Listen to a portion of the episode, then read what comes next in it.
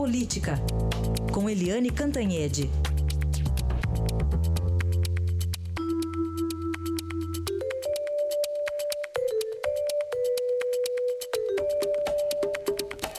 E o presidente Temer tenta demonstrar ação neste fim de semana. Foi lá para o Nordeste né, acompanhar os efeitos da chuva em Alagoas e em Pernambuco e trocou de ministros aí, né, Eliane? Bom dia.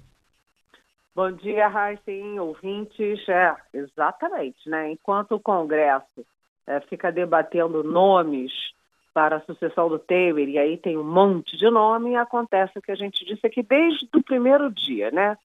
Enquanto não tiver um nome para suceder o Temer, o Temer continua sentado na cadeira. Aliás, sentado na cadeira não, porque, como você disse, ele viajou para Maceió, onde teve uma calamidade, chuva, quatro mortos e tal. Viajou também para Recife, ou seja, ele viajou para o Nordeste, se encontrou com o prefeito, com o governador, e, principalmente, ele trocou o ministro da Justiça. Aliás, ele fez uma troca, né? Troca, troca mesmo.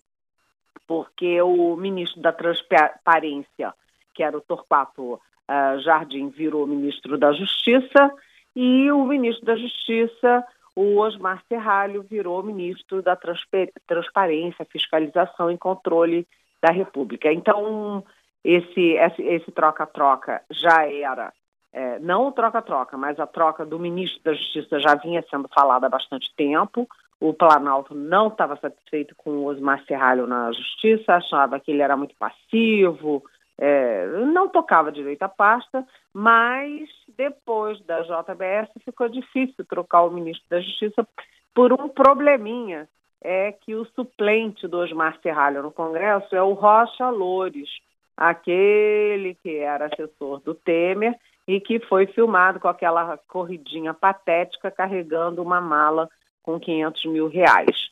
Então, se o Osmar Serralho voltasse para a Câmara, o Rocha Loures deixava de ser deputado e perdia o foro privilegiado. E aí ia cair na mão de quem? Do juiz Sérgio Moro. Então, o Temer, com uma canetada, ele conseguiu três coisas mudar o ministro que ele estava querendo mudar, botar o, o Torquato Jardim, que é amigo dele, é um jurista importante, é, e, ao mesmo tempo, manter o foro privilegiado para o Rocha Lourdes. Agora, o interessante é que o nosso Estadão deu sorte, porque entrevistou o Torquato Jardim exatamente na sexta-feira, dois dias antes dele virar ministro. E nessa entrevista para o Estadão, o, ministro, o novo ministro da Justiça, diz que não tem nada de mais o Temer receber alguém na casa dele às 11h30 da noite, porque isso é da cultura parlamentar, que recebe todo mundo a qualquer hora e que tem sempre que ser simpático com todo mundo, que isso faz parte da cultura parlamentar. Ou seja, antes mesmo de assumir a justiça, o novo ministro já estava defendendo o presidente. Aliás, ele assumiu a justiça exatamente para defender o presidente Temer. Muito bem. Bom, além desse cai não cai do presidente, tem outro cai não cai, né? É lá no Supremo. é exatamente. Você está falando do foro privilegiado, né? Isso, é. o Temer está cai não cai e o foro privilegiado está cai não cai no Supremo é, a votação, é, eu acho improvável que terminem a votação toda, mas a votação vai ser encadeada na quarta-feira, já com um parecer, uh, um despacho favorável uh, do ministro Luiz Roberto Barroso.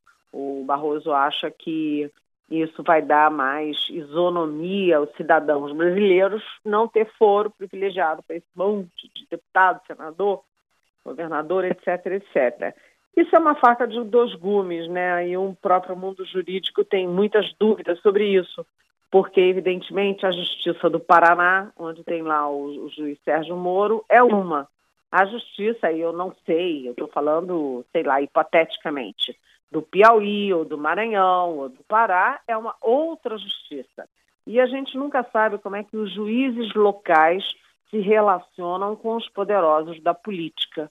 Então, esse fim do foro privilegiado pode significar que vai haver uma desigualdade de tratamento de casos iguais.